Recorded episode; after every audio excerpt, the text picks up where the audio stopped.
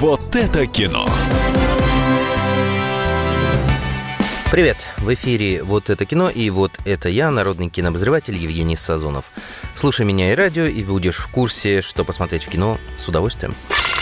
Начнем по традиции с кассовых сборов прошлой недели. На первом месте мои любимые «Люди в черном Интернешнл». Шикарнейший фильм с Крисом Хемвертом и Лианом Нисоном в главных ролях. А как прекрасно обыграна драка с молотком. А какой прекрасный герой по фамилии Пешкин. А главная женская роль... Ой, что-то я увлекся. В общем, э, первое место по праву надо смотреть. На втором месте вторую неделю подряд «Тайная жизнь домашних животных 2». И это тоже совершенно оправдано. И третье, почетное место опять же вторую неделю подряд занимает «Аладдин». Тот самый, где джином подрабатывает сам Уилл Смит. Все эти фильмы можно и нужно смотреть, если вы их еще не видели. Ну, а теперь о сегодняшних премьерах. По мне, так лучший фильм данной недели – это та еще парочка. Замечательная комедия про любовь.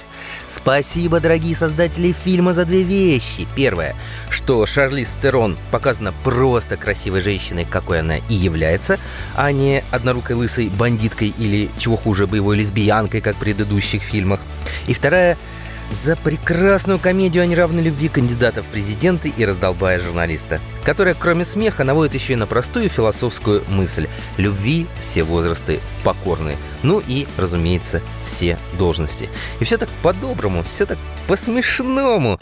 Это как в «Красотке». Но она Ричард Гира, ты Джулия Робертс. Судьба на твоей стороне. Плохое у меня предчувствие. Фред, мне нужно срочно обсудить с тобой мою речь. Я слишком доминирую. Нет, нет. Мы сделаем именно то, что ты воображал. В общем, хватайте в охапку любимого человека и бегом в кино.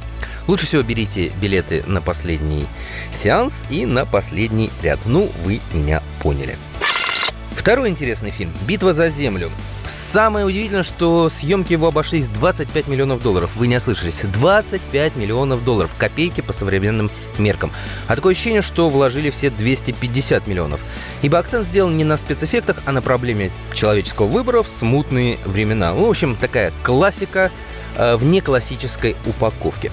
В общем, представьте себе Землю, оккупированную инопланетянами. Часть землян идут на службу к чужим, а маленькая горстка ведет героическую, но бесполезную войну. В общем, что-то вроде Франции во Вторую мировую. По стилистике кино напоминает э, легендарную ленту «Кловерфильд 10» и даже воспринимается продолжением, тем более, что в обоих фильмах одну из главных ролей исполняет брутальный и удивительный Джон Гудман, который, как всегда, явно чего-то не договаривает. Ну и, наконец, премьера, мимо которой нельзя пройти, это фильм Курск. Опять наша история, снятая не нами. Второй прокол нашего кинематографа после Чернобыля. Продюсер Люк Бессон, лучшие немецкие, французские, британские, шведские актеры как могут изображают русских. Что-то случилось с Курском. Докладывайте. Фиксирую акустические сигналы. Господи боже. Есть выжившие? Капитан, мы слышали, с Курском что-то случилось.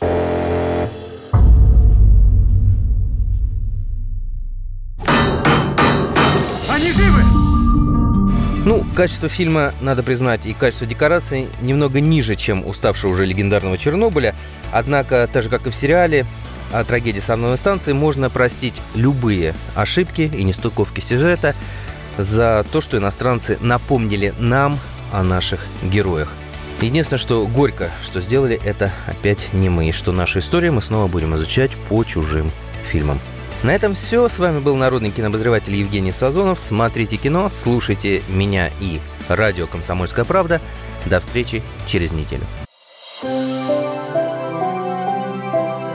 Комсомольская правда представляет.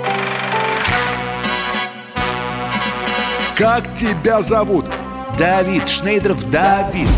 Почему тебя назвали Давидом? Мама говорила, что звезда родилась. Давид, мы делаем тебе предложение, от которого невозможно отказаться. Синяя или красная таблетка? Я возьму большой куш. Окей, тогда ты пустишься во все тяжкие. Мы всегда платим долги. Самые лучшие фильмы и сериалы по субботам в 9.00 с Давидом Шнейдеровым. Целых два часа смотрим кино по радио.